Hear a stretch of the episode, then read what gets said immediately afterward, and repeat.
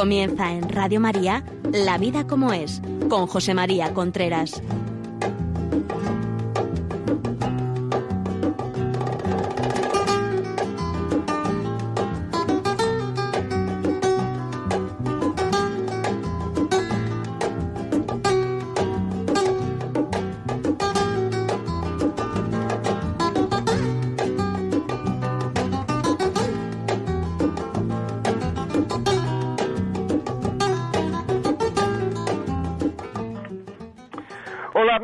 Días. Aquí estamos nuevamente en La Vida como Él. Les habla José María Contreras. Son las 11 de la mañana, las 10 en Canarias.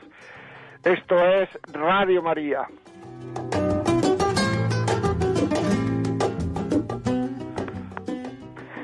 En el programa de hoy, el programa de la semana pasada no lo pudimos hacer porque eh, teníamos el maratón, ¿se acuerdan ustedes? El maratón, y entonces no, no hubo programa, era maratón. Pero en el programa de hoy vamos a hablar de algunos errores a la hora de educar a los hijos. Eh, la educación de los hijos es una cosa que se está descuidando bastante por varias razones. Yo no voy a entrar ahora en unas razones eh, profundas y tal, pero en general, en primer lugar, porque mm, el padre en muchísimas ocasiones está desapareciendo de la familia. Esto es un tema importante. Desapareciendo por separaciones, desapareciendo, pues porque no atiende a sus hijos sencillamente. No atiende a sus hijos. O sea, hay muchos padres varones que no atienden a sus hijos, que no saben lo que estudian, que no saben, y los hijos necesitan esa referencia paterna. Los hijos y las hijas. La referencia paterna más importante que va a tener una persona va a ser su padre. Incluso las mujeres. Quiero decir, incluso las mujeres que no va a ser su marido, va a ser su padre. Porque la tienen a una edad en que son unas esponjas y van cogiendo esa referencia paterna. ¿Cuánta gente, cuánta gente se queja? No de que su padre no ha, no ha sido como debía de haber sido, porque si nos ponemos a sacar defectos todos los tenemos, sino de que en el fondo hacía, había como una falta de preocupación por mí. Es una cosa mm, como, como no querida, como, como una especie de tibieza a la hora de educar, como una especie de pasotismo a la hora de educar, como una especie de desentendimiento a la hora de educar. Sea, mi padre estaba muy preocupado, tal, sí, nos quería mucho, pero estaba muy preocupado por su trabajo, por sus cosas, por su no sé cuánto, por no sé qué, y a la hora de la verdad, no he tenido nunca una conversación seria con él. No ha tenido confianza en mí.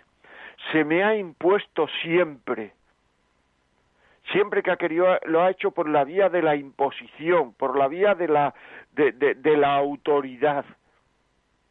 Claro, cuando nos imponemos por la vía de la autoridad, por la vía de la autoridad, lo que hacemos es que los hijos dejan de contarnos cosas.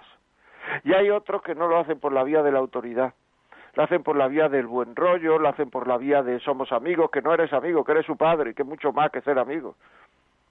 Somos amigos, somos iguales, somos no sé cuánto. ¿Y entonces qué es lo que pasa? Pues muy fácil, lo que pasa es que los chavales no obedecen. Como somos amigos, yo a mis amigos no tengo que obedecerles. Y muchas veces esa parte de, de, de, de, falta de padre también está motivada porque la madre lo ocupa todo en la casa dice todo, hace todo, no se puede hacer las cosas nada más que como ella dice, a la hora que dice, como dice, de la forma que dice, y el padre se va desentendiendo, porque ¿por qué voy a tener un lío con mi mujer cada vez que dice algo? Si ella quiere, pues que lo lleve. Entonces se va delegando sin querer, se va uno haciendo con todo también sin querer, pero se va haciendo. Y entonces al final ¿Qué es lo que ocurre? Que no estamos teniendo autoridad con los hijos. ¿Por qué se pierde la autoridad que tenemos con los hijos? ¿Por qué la vamos perdiendo en el transcurso de nuestra vida? Porque eso es muy importante. No perder la autoridad con nuestros hijos. Muy importante.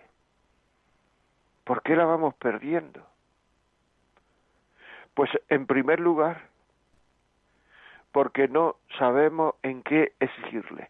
Hay que exigir a los niños, pero en lo más que se exige muchas veces en que hay que compartir. Y quitando el que hay que compartir ya no sabemos qué decir.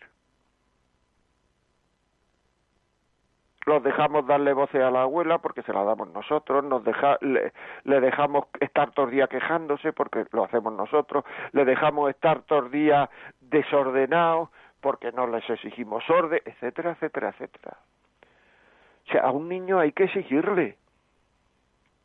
A un niño para educarlo hay que decirle muchos nos en la vida, muchísimos nos. Muchas veces que no, y si se molesta, que se moleste pero es que no tenemos argumentos y además le tenemos mucho miedo a los hijos. A los hijos adolescentes le tenemos mucho miedo. Nos dan miedo, sencillamente nos dan miedo, porque no sabemos darle argumentos ante nuestras exigencias. Hay que hacer esto así, nos dice por qué y no sabemos darle por qué es. Es así. Tenemos mucho miedo a los hijos. Estamos temblando porque se van por ahí de noche, pero no somos capaces de decirle que no vaya.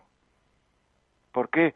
Porque no le hemos exigido antes, porque no le hemos dado argumentos antes, porque no hemos sido coherentes antes, porque para tener autoridad hay que hacer, hay que ser coherente entre lo que digo y lo que hago.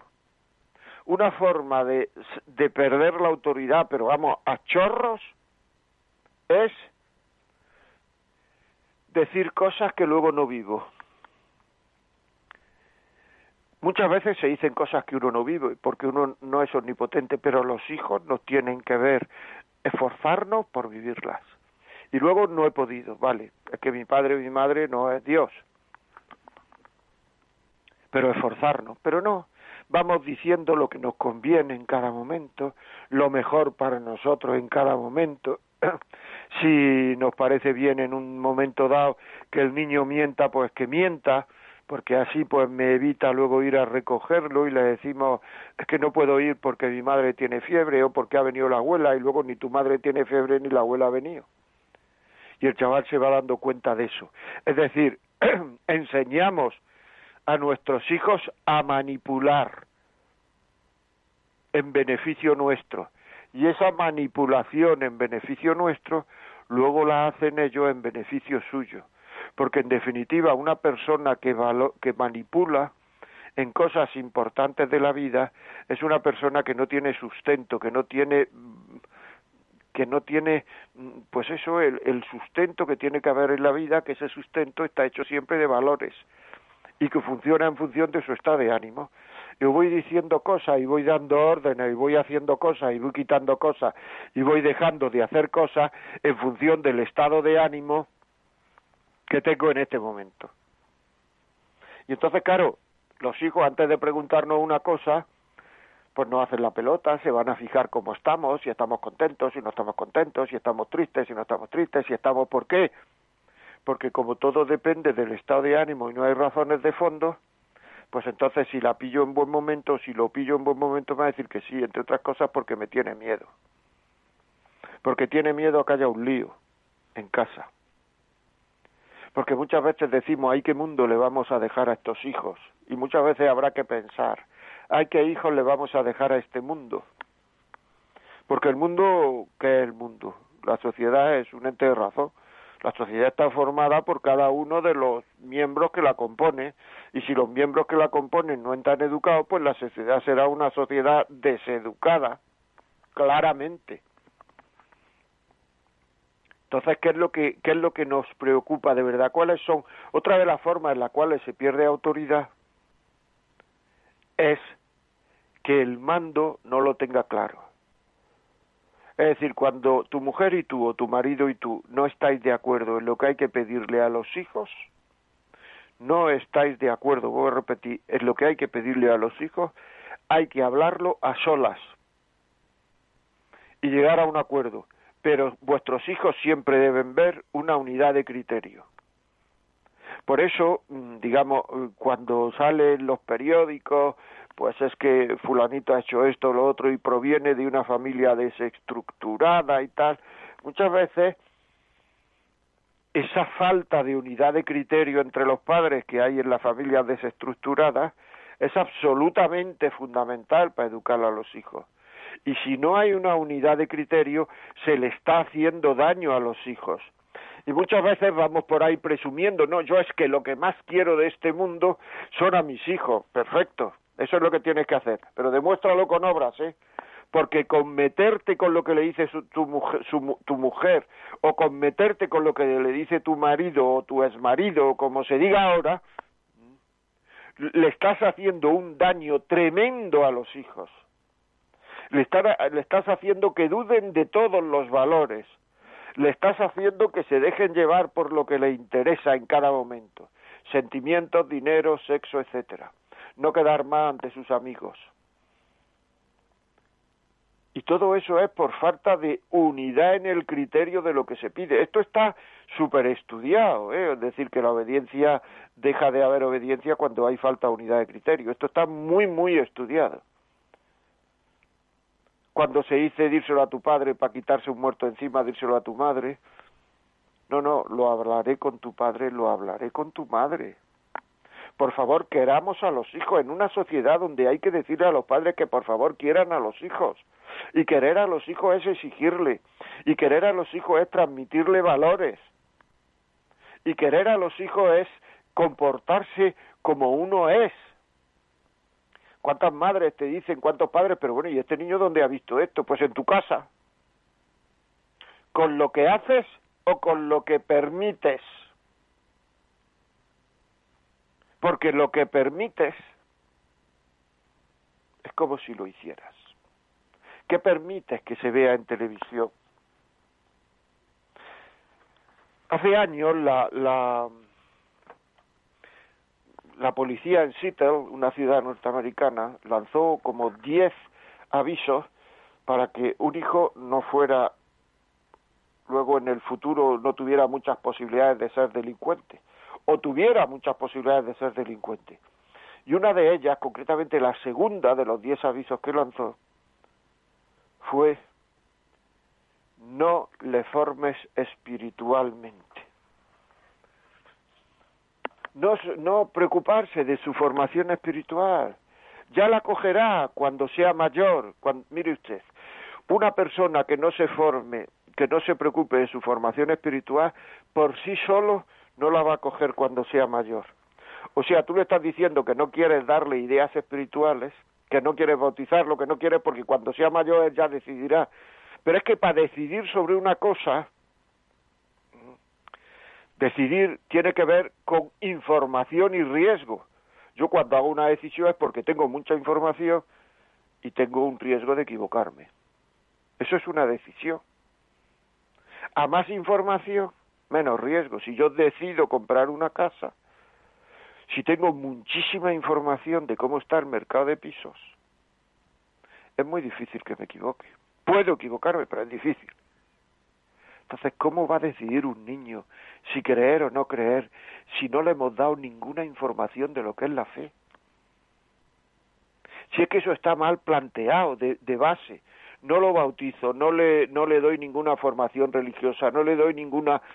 Ya digo que esto lo dice la, eh, eh, la policía de Seattle hace 20 años, lo dijo. ¿Cómo evitar que un hijo fuera un delincuente? Pero ¿cómo va a decidir si quiere tener, eh, digamos, relación con Dios, formación espiritual, si quiere cultivar su espíritu, etcétera, si no sabe nada? Si no tiene ninguna información, si no le hemos dado ninguna información, usted que me está oyendo. ¿Cuánta información de verdad verídica, seria le han dado a los a sus hijos?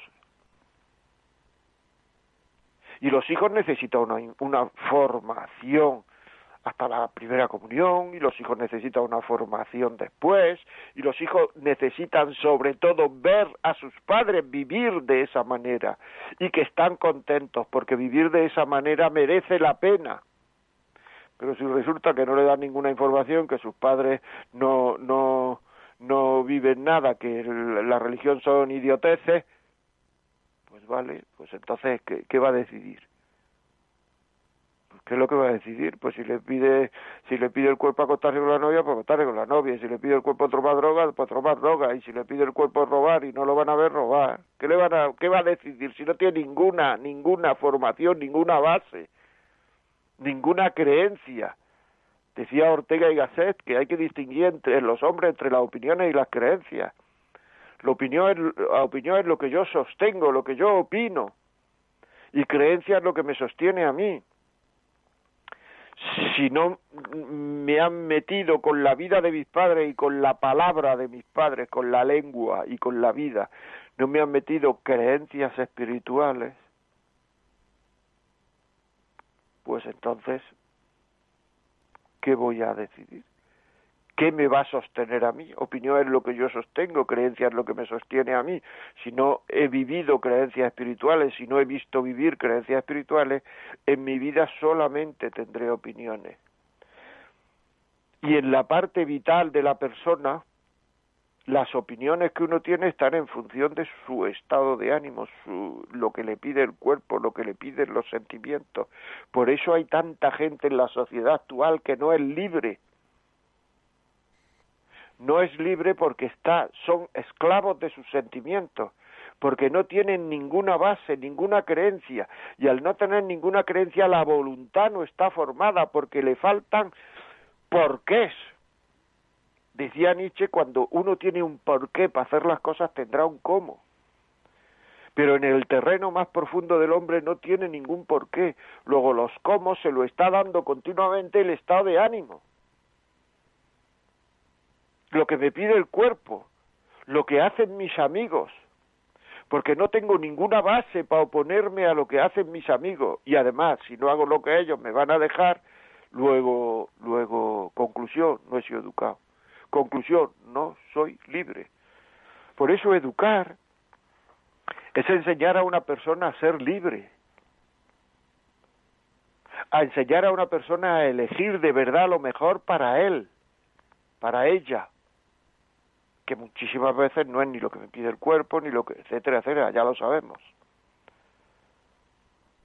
Educar es enseñar a una persona a elegir el bien, pero si es que no sabe lo que es el bien, quitando las cosas materiales, estas personas no saben lo que es el bien. Esta gente, estos hijos, nuestros hijos, no saben lo que es el bien porque nos hemos preocupado de que estén sanos, de que si están enfermos llevarlos al médico, de que coman, de que tengan un buen colegio, de que tengan un profesor que los escuche, de sí, sí, sí, sí. Sí, sí, sí, sí, sí, sí, sí. Pero de su interior, de sus pensamientos, de su espíritu, de sus valores, de lo que es amar, de lo que es ser libre, de sus exigencias, de sus compromisos. Víctor Frank fue el tercer psiquiatra de la línea vienesa de psiquiatría, que fue muy famosa en su tiempo. El primero fue Freud, el segundo fue Adler, y el tercero fue Víctor Freud. Y este hombre decía que el ser humano se mueve por el sentido de su vida. Y decía que el 40% de las enfermedades mentales están producidas por falta de sentido de la vida. No sé si es el 40 o el 20, me parece que es el 40, casi seguro, pero ahora mismo he dudado porque no lo tengo apuntado. Falta de sentido de la vida, por falta de compromiso. Y decía en los últimos años de su vida que el 20% de los europeos y el 60% de los americanos no se fían de la persona con la que viven. Tremendo, ¿verdad? tremendo. ¿Por qué? Por falta de compromiso. Es que el hombre necesita comprometerse para ser feliz, para, para sentirse útil. A mucha gente que iba a su consulta eh, le preguntaba, ¿y usted por qué no quiere morirse? Entonces la gente le decía, pues porque no sé lo que fuera, ¿no? Porque tengo un hijo, porque tengo un nieto, porque quiero hacer cosas en la vida, porque y entonces le decía, ¿y por qué no se dedica a eso en cuerpo y alma? ¿Por qué no pone todos los huevos en esa cesta? Pero claro, nosotros nos hartamos de decir lo más importante que tengo en mi vida son mis hijos y luego vivir, vivimos en muchísimas ocasiones como si tus hijos no existieran. Así de claro. No, es que yo, mucha gente que viene y me dice, es que no tengo tiempo para educar a mis hijos, pues si para educar a los hijos no hace falta tiempo. Lo que hace falta es intención educativa. Si hiciera falta tiempo, entonces todas las personas que están paradas o todas las personas que salen a las tres de trabajar o todas las personas que tienen, eh, no sé, horario nocturno, tendría unos hijos maravillosamente educados. Entonces, ¿qué es lo que pasa? Pues lo que pasa es que los hijos tienen que saber los valores que tenemos los padres y los esfuerzos que hacemos para vivir esos valores. ¿Tú te has preocupado alguna vez de, decirte a ti mismo, de apuntar en un papel, coge un papel y un lápiz, apuntarlo, yo qué valores tengo? ¿Cómo los vivo? ¿Cómo quiero vivirlo? No es que yo soy cristiano, pero vives como cristiano. ¿De verdad tú vives como cristiano? No, es que yo soy un buen trabajador, pero tú vives como un buen trabajador. Yo no he conocido a nadie nunca que me haya dicho, y mira que me, dedico, que me dedico, vamos, a la formación empresarial, que me ha dicho, yo es que soy un mal, un mal profesional. Pero tú vives como un buen... Pro... Eso no me lo ha dicho nadie, soy un mal profesional. Pero tú vives como un buen profesional. ¿Tú realmente vives como un buen profesional? o no vives como un buen profesional? ¿Tú trabajas como un buen profesional? Procurando trabajar bien, te vea el jefe o no te vea el jefe. Te... ¿Tú en tu casa te portas como un buen marido, como una buena mujer?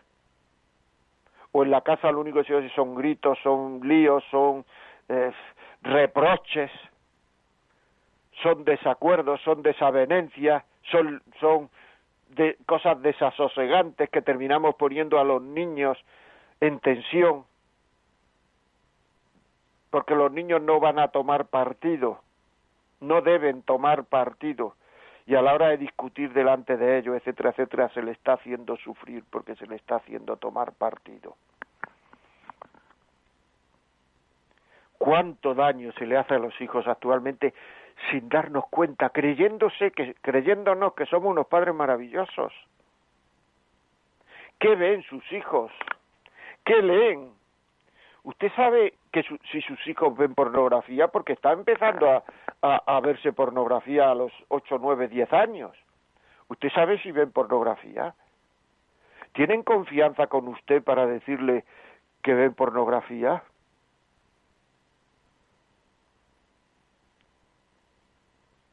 No, es que mi marido ve pornografía. Entonces, ¿qué quiere meterle a los hijos en la cabeza?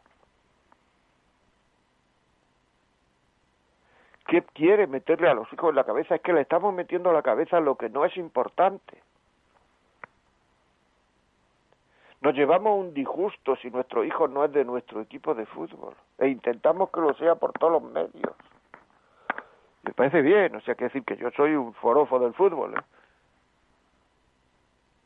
pero el fútbol es lo definió no sé quién como lo más importante de aquello que no tiene importancia. Pero hay otras cosas que son importantes en la vida. Aprender a querer, aprender a darse a los demás. Aprender a tener un corazón noble, un corazón limpio, un corazón capaz de amar. Hay mucha gente en nuestra sociedad que son jóvenes, que son chavales adolescentes, que tienen un corazón ya podrido. ¿Por qué? Pues porque no le han enseñado a amar. Porque en el fondo uno es lo que le enseñan. Y para eso de enseñarnos, lo primero que tiene que pasar es que nos preocupa enseñar a nuestros hijos y transmitir valores, que no nos preocupa, que estamos en el día a día, que estamos en mi jefe, que estoy en lo otro, que estoy no sé cuánto y que todo eso es muy bueno. Pero por encima de todo eso, intencionalmente, tenemos que saber que mis hijos en casa me ven siempre como padre y como madre. Y al verme siempre como padre o como madre, están viendo lo que hago y por qué hago. Están viendo lo que digo y por qué lo digo. Están viendo hasta lo que pienso y por qué lo pienso. Están viendo mis críticas, mis perdones o mi falta de perdón. Están viendo cómo vivo, pues esto, el cristianismo. Están viendo lo que yo me preocupo para saber cada vez más cosas de mi trabajo, de mi fe, de mi cristiano, etcétera, etcétera.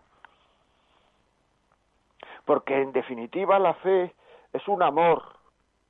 La fe no es una serie de cosas que no se pueden hacer, la fe es un amor. Si no podéis buscar en el otro programa que tengo aquí en Radio María, El arte de vivir, podéis buscar en los podcasts El arte de vivir. Radio María, podcast por orden alfabético. El arte de vivir. Y ahí hablo de religión. Si se forma, si no se forma uno, luego procura vivirlo y la lucha que hace uno alegremente. Si uno y el, y el matrimonio es amor, o sea, la religión es amor, el matrimonio es amor y el trabajo es amor. Es así. O sea, la Biblia pone que el hombre fue eh, puesto en el mundo para que trabajara. Después del pecado original, lo que ocurrió fue que el trabajo costaba trabajo. Pero antes del pecado original, ya estaba el hombre en el mundo para que trabajara, ordenara el mundo, etcétera, etcétera. Por tanto, el trabajo hay que amar el trabajo. Hay que procurar trabajar bien. Todos estos amores, yo procuro metérselo a mis hijos. O la religión es un rollo. Lo que hay que procurar en casa es que no te dé la lata tu marido o tu mujer, si es que los tienes. Y luego en el trabajo lo que hay que procurar es ganar mucho y catearse todo lo que uno pueda. Eso es la visión de muchísima gente. Y la vida se convierte en una serie de fines de semana porque todo lo que ocurre en el entre medias del fin de semana, de lunes a viernes, es un rollo. Ya llega el lunes y ya te pones la radio y en algunas radios ya te están diciendo ánimo que ya queda menos para el fin de semana. Pero qué visión le estamos dando a la gente de la vida. Ya queda menos para el fin de semana, como si el, el fin del hombre fuera llegar al fin de semana. Llegar al fin de semana y no, no, no, no, no ya el fin de semana. Entonces, las decisiones que tomo de lunes a viernes, pues decido en el trabajo lo que sea, me asesoro mucho, pienso mucho, pienso las cosas como son, pienso mm, si esto se puede hacer, si vamos a ganar dinero, si vamos a perder dinero, si vamos... es decir, las decisiones que tomo de lunes a viernes son bien pensadas. Las decisiones que tomo el fin de semana son llevadas solo por la apetencia, por el gusto y por el tengo ganas. Y así se cometen infidelidades, se cometen borracheras, se cometen... porque no se piensa nada, no se piensa en el después. Vivimos como si todo fuera un presente y no hubiera un después. Es que tenemos que ser conscientes si la vida del hombre es un vivir, el hombre ha nacido para vivir con Dios. Y, los, y, y, el, y el tiempo que vamos a estar en esta tierra, que es nada, la flor del heno, dice la Biblia, que por la mañana hay y por la tarde ya no es, es como un soplo, porque en, o sea, teniendo en cuenta la eternidad, la eternidad, el no acabar nunca, el vivir 50, 60, 70, 80, 90, 100, 110 años, ¿qué es? Un soplo. Pero en cambio estamos totalmente centrados, y eso es bueno, siempre que se haga por Dios. Estamos totalmente centrados en estos 50 años, 60 años, 70.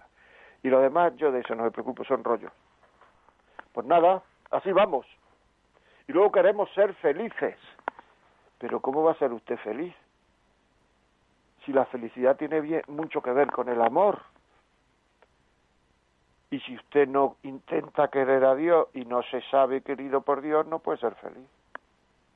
Y si usted no intenta querer a su marido, no intenta querer a su mujer, no puede ser feliz. Y si usted no intenta querer el trabajo, no puede ser feliz.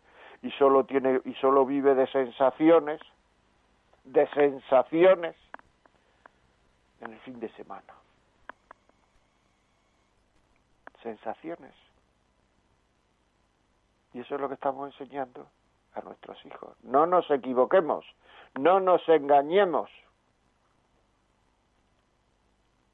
Luego los hijos llegan a una edad en que no tienen libertad y si hemos, no tienen, o sea, ya no nos hacen caso y no deben hacer por, por, otra parte, así, en fin, en fin, que ya son libres, vamos, que ya son libres, quiero decir.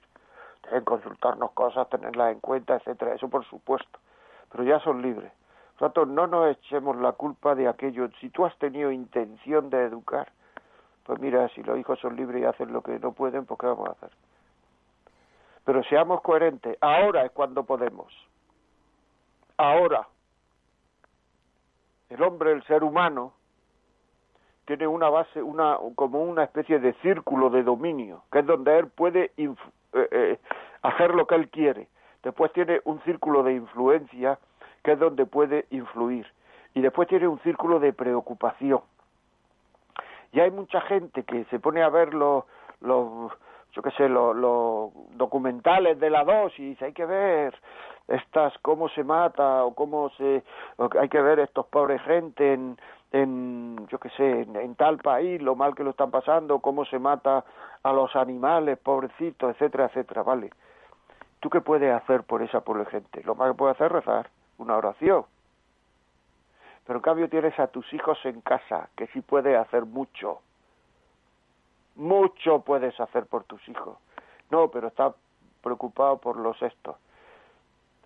Y después tienes un área de, de, influencia alrededor tuyo que puedes hacer mucho con tus amigos, con tu gente que te rodea, etcétera, etcétera. Pero en cambio estamos preocupados de unas cosas que no podemos hacer, que no podemos... El ecologismo dice, preocúpate de lo general y ocúpate del río de tu pueblo de lo particular. Quiero cambiar la tierra, que el río de tu pueblo no lleve contaminantes. Y así cambiar la tierra. Quiero cambiar el mundo, procura mejorar tú. Y procura que tus hijos sean mejores. Y así cambiará el mundo. Ahora, estar preocupadísimo por el mundo y no hacerle caso a los hijos es una tontada. Y eso pasa mucho. No nos engañemos, mucho. O sea, tenemos que llegar a la catarsis. Tenemos que llegar a darnos cuenta de que tenemos que tener otra vida. Yo creo que el ser humano está harto de ser como es. Muchísimos seres humanos. Y de hacer lo que hace. Pero está todavía más harto de no hacer nada por dejar de ser como es y por dejar de hacer lo que hace. No hace nada. Todo el día quejándose. Y es que hay libros para que te quieras un poquito más, para que te quieras... Pero que te quieras y no te quieras, que lo que tienes que hacer es cambiar ya ¿Cómo se cambia? Asesórate, preocúpate, pide consejo. Eh, hay mil maneras. Pregunta. Pero hay que cambiar ya. Bueno, pues vamos a poner una canción preciosa, seguro, porque todas las canciones que pone que, no, que pone en este programa son preciosas. Y bueno, y vamos a, pensar en esto que estamos diciendo. Ya sabéis que si queréis ponernos algún audio de WhatsApp o algún texto, lógicamente, 668-594-383. Si queréis escribir algo, la vida como es arroba radiomaria.es. Si queréis hacer llamadas, 91 005 94 19. Una canción, por favor, Yolanda.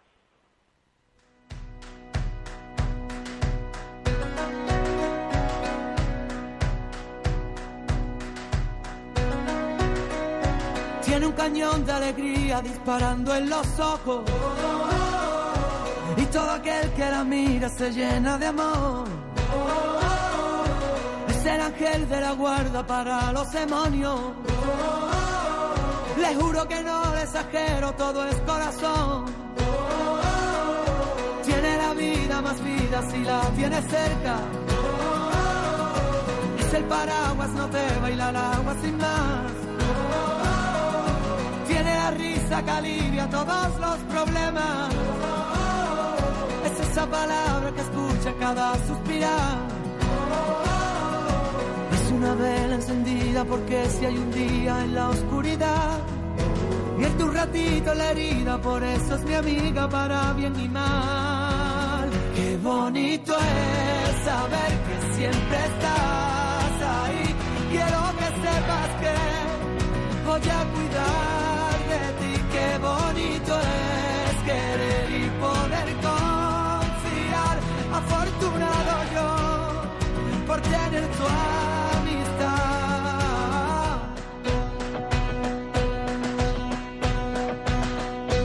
Es la orillita del agua vencida que rompe. Cuando se pone valiente no sabe frenar. No tiene miedo a la gente, lucha en el desorden. La canalla por la libertad. Es una vela encendida porque si hay un día en la oscuridad. Pierde un ratito en la herida, por eso es mi amiga para bien y mal. Qué bonito es saber que siempre estás ahí. Quiero que sepas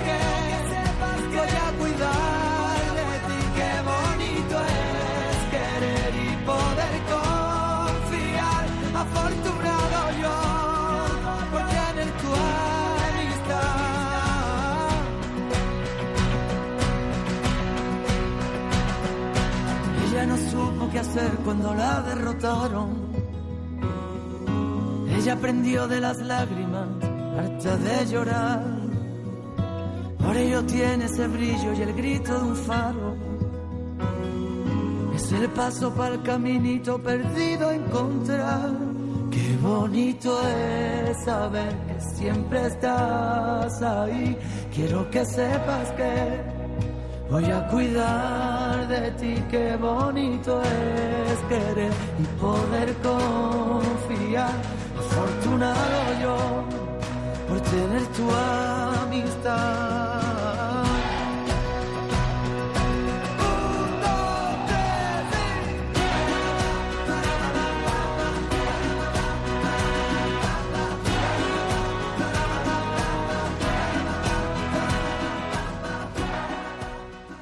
Bueno amigos, aquí seguimos, ya saben ustedes que estamos en La Vida como es, el programa que todos los miércoles llega a las 11 de la mañana a las 10 en Canarias a sus emisores. Estamos en directo y nos pueden escribir en este instante. Ya saben ustedes que nos pueden escribir WhatsApp al 668-594-383. Mándenos WhatsApp de audio o escritos. También nos pueden llamar al 91005 9419 o al correo electrónico la vida como es arroba radiomaria.es.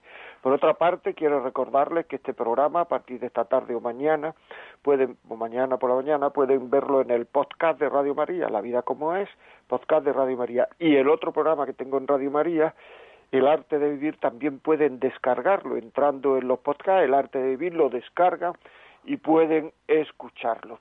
Muy bien, pues vamos a ver, eh, vamos a leer algún texto, ¿no? Trae algún texto. Marta, ¿no puedes leer algún texto, por favor? Sí, buenos días, José María, y muy buenos días a los oyentes. Pues tenemos un mensaje que dice, buenos días, José María, tengo un hijo de 15 años que sistemáticamente miente por todo, hasta en lo más básico, como en su higiene, diciendo que se ha lavado los dientes y no se los ha lavado. No sabemos qué hacer, mi marido y yo no mentimos, sin embargo, él sí. ¿Qué podemos hacer? Muchas gracias. Bueno, pues yo lo que haría, claro, esto es eh, seguir no mintiendo y cuando y cuando el niño esté receptivo, preguntarle, vamos a ver, eh, a lo mejor que se lo lleve tu marido a tomar por ahí una, una, un refresco, lo que sea, cuando esté receptivo, tener al hijo receptivo, preguntarle, vamos a ver, tú, a mí, esto lo digo ya no por, sino, o sea, ¿por qué, pregun por qué a la hora de decirte, ¿te has lavado los dientes? Dice que sí. Porque no te exijamos, por comodidad, por... ¿Por qué lo dice? Porque a lo mejor el chaval, a lo mejor al chaval se le dan infinitas órdenes y ya no sabe cómo quitarse de en medio tanta orden. Hay que procurar ser prudente en lo que se pide, porque muchas veces tantas órdenes, pues es que los chavales como no van a decir a todo que lo han hecho en función de lo que nosotros lo hemos hecho o queremos que lo hubiera hecho, pues ya una escapatoria es decir que sí. Por otra parte, a lo mejor se exige también muchas veces, pues si le pedimos al niño enfadado, es verdad que le has dicho a la abuela, abuela, eres idiota, y, y se lo pedimos con una cara que los ojos nos saltan, cada vez que como el niño diga, mm, eh, sí se lo he dicho, bueno, es que es un, no sé, un santo, porque es que claro, es que estamos poniendo una cara y una cara de enfado, es decir, eh, una forma ya así concreto de no ayudar a los hijos a que no mientan, es hacerle preguntas que tengan salida para ello. Por ejemplo, ¿qué ha pasado con la abuela? En vez de decirle, es verdad que la abuela le ha dicho, ¿qué ha pasado con la abuela? ¿Qué ha pasado con el lavado de dientes? Y no hacer, digamos, no estar, no hacer miles de preguntas, porque es que si no ellos pueden terminar eh, exhaustos de, de, de, instrucciones, ¿no? Y eso, la, el, el, el tener muchas instrucciones ayuda a mentir, ¿eh? Muy bien, otro mensaje, por favor, Marta. Tenemos otro que nos dice, buenos días, mi hermano está separado y su hija está siendo manipulada por su madre y la ha alejado de él y de la familia del padre. El padre quiere estar con su hija, pero ella está cada vez más alejada. Por favor, si nos pudiera decir cómo conseguir acercarnos a la niña que tiene 13 años. Gracias.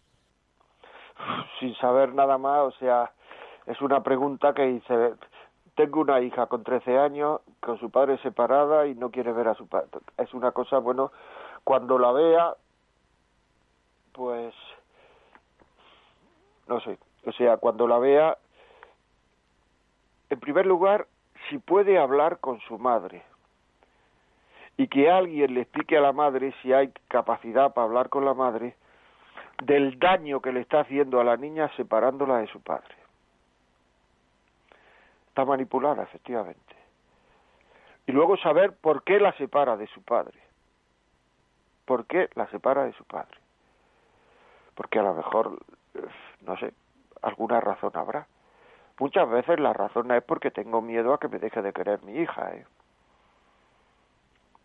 Porque a una niña que se le separa de su padre y además no se le exige, es una niña que va a estar mal educada, y una niña mal educada en los tiempos que estamos, pues vosotros veréis cómo va a salir una niña o un niño. Entonces hay que saber por qué.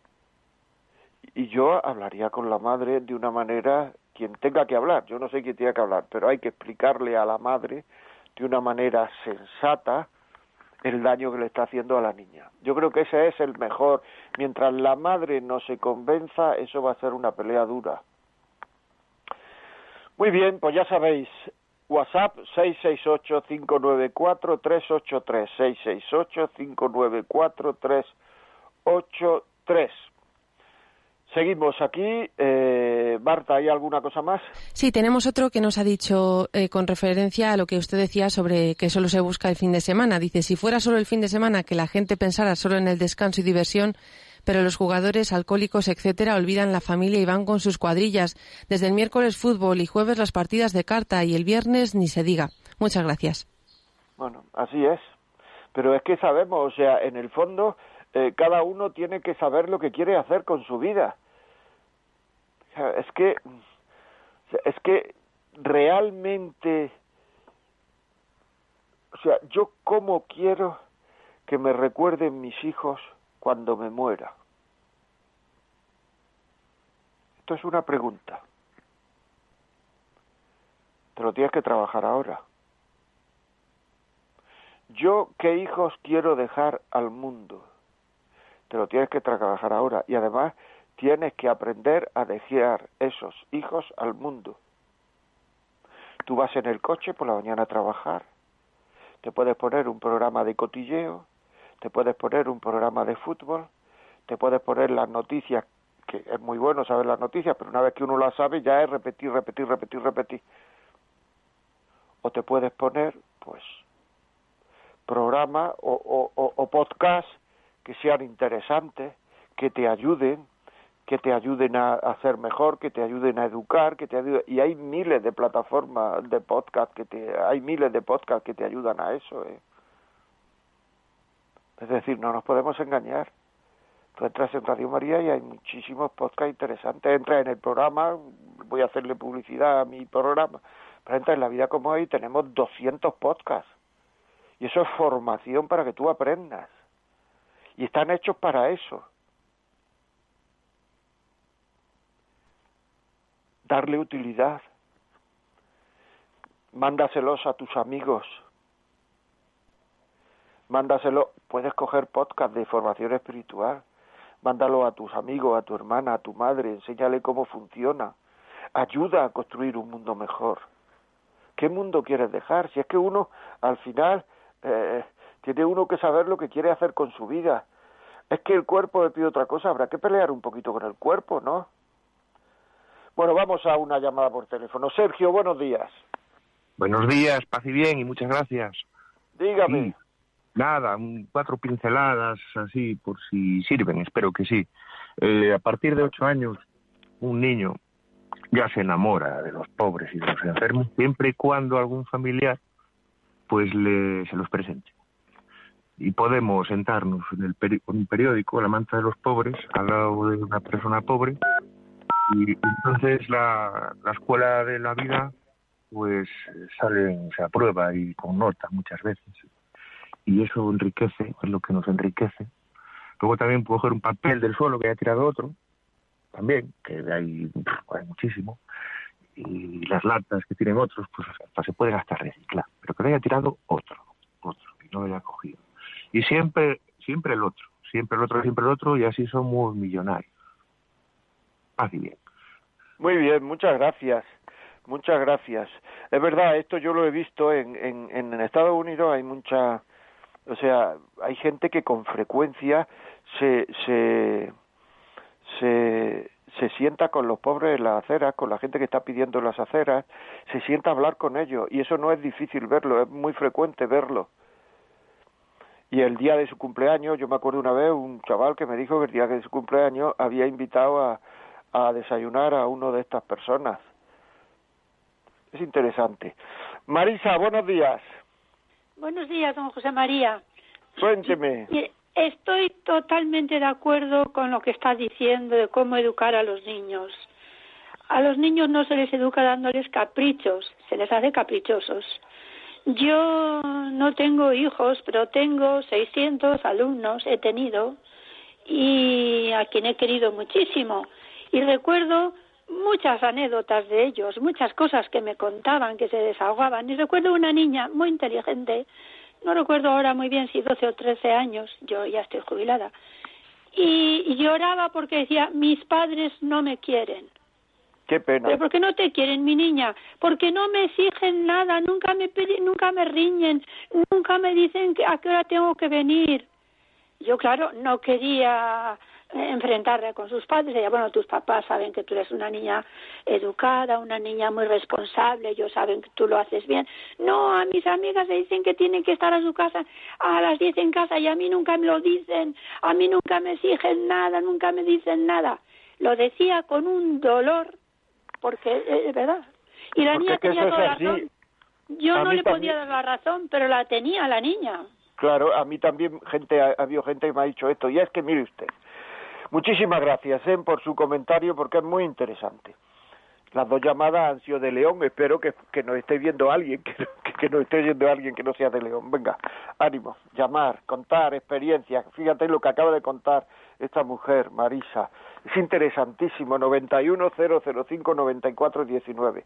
Pero es que, mm, vamos a ver, si a ti en tu empresa, donde trabajas, no te exige, dices que a mí no me valora si tú vendes lavadora y te dice, bueno, este año tienes que valorar, tienes que vender una, una lavadora, dice, una lavadora en todo el año, pero bueno, ¿qué dice?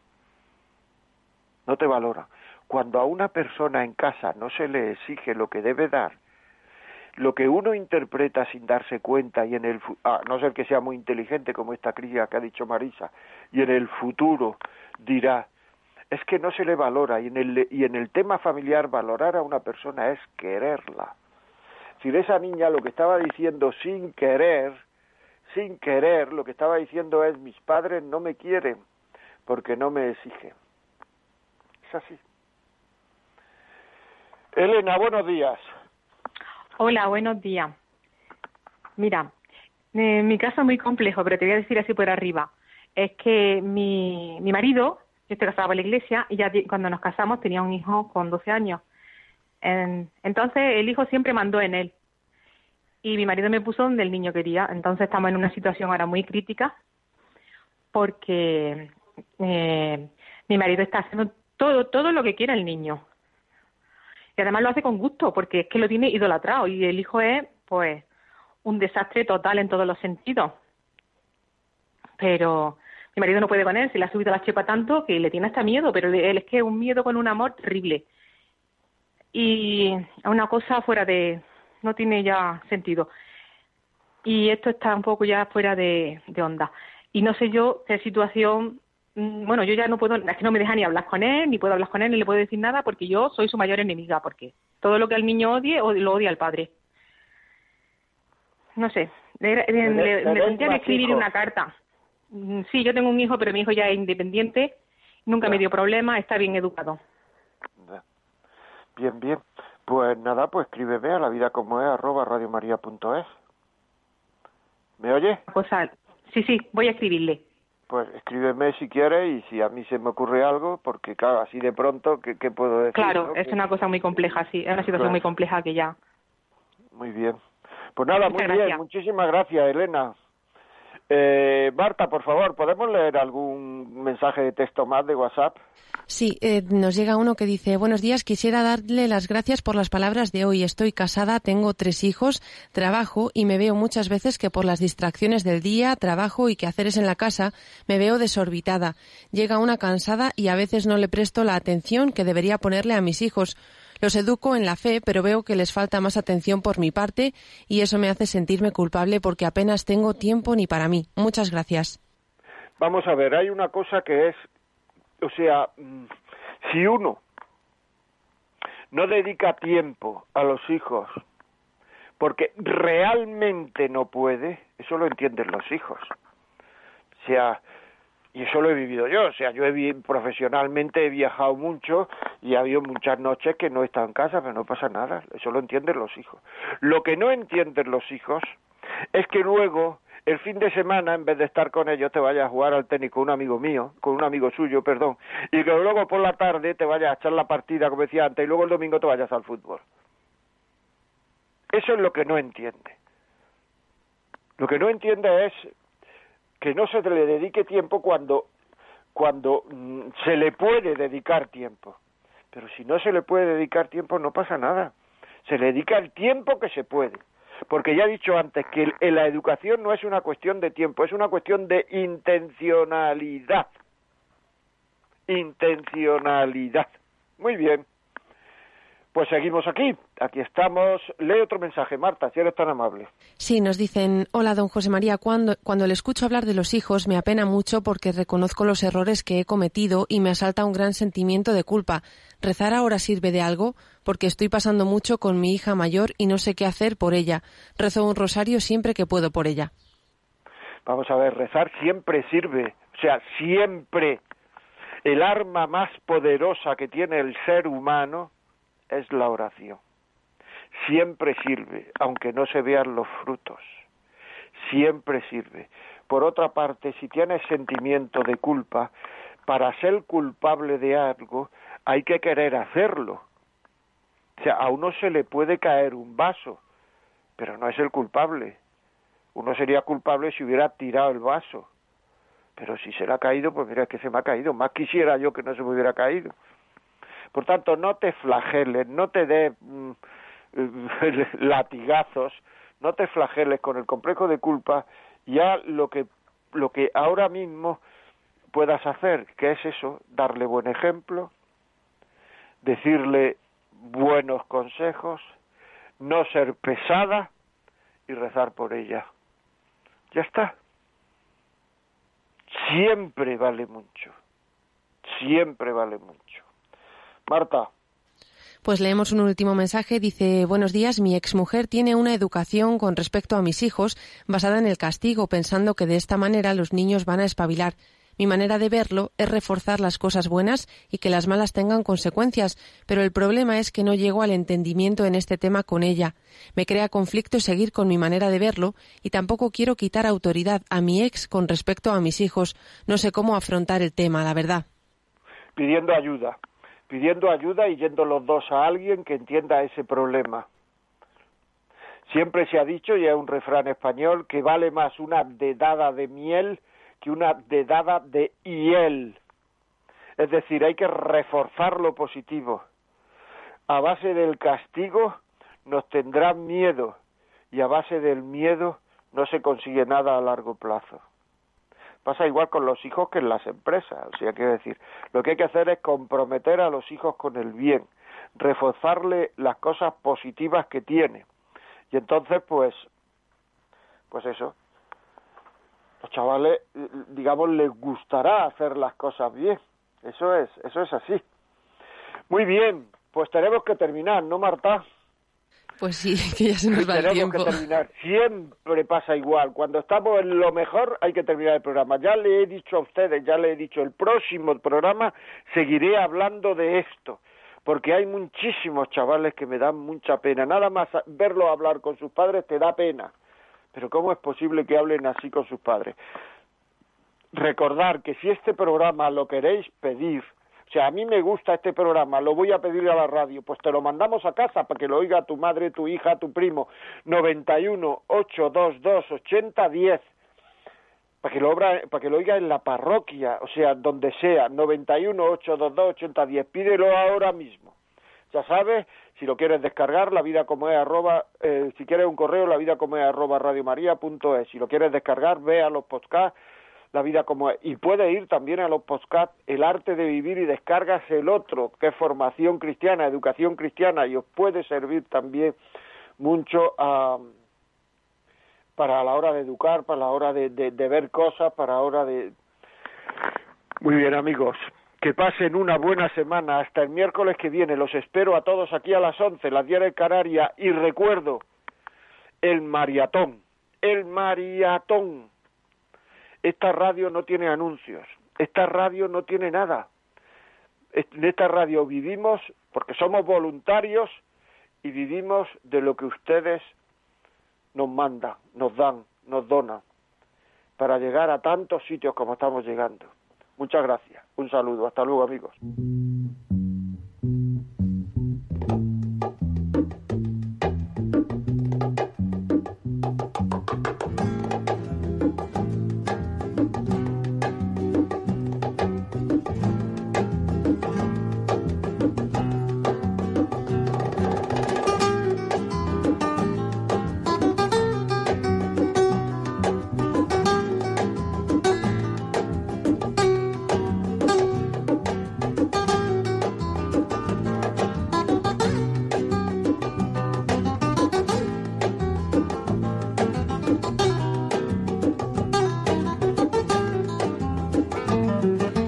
Y así finaliza en Radio María La vida como es, un programa dirigido por José María Contreras.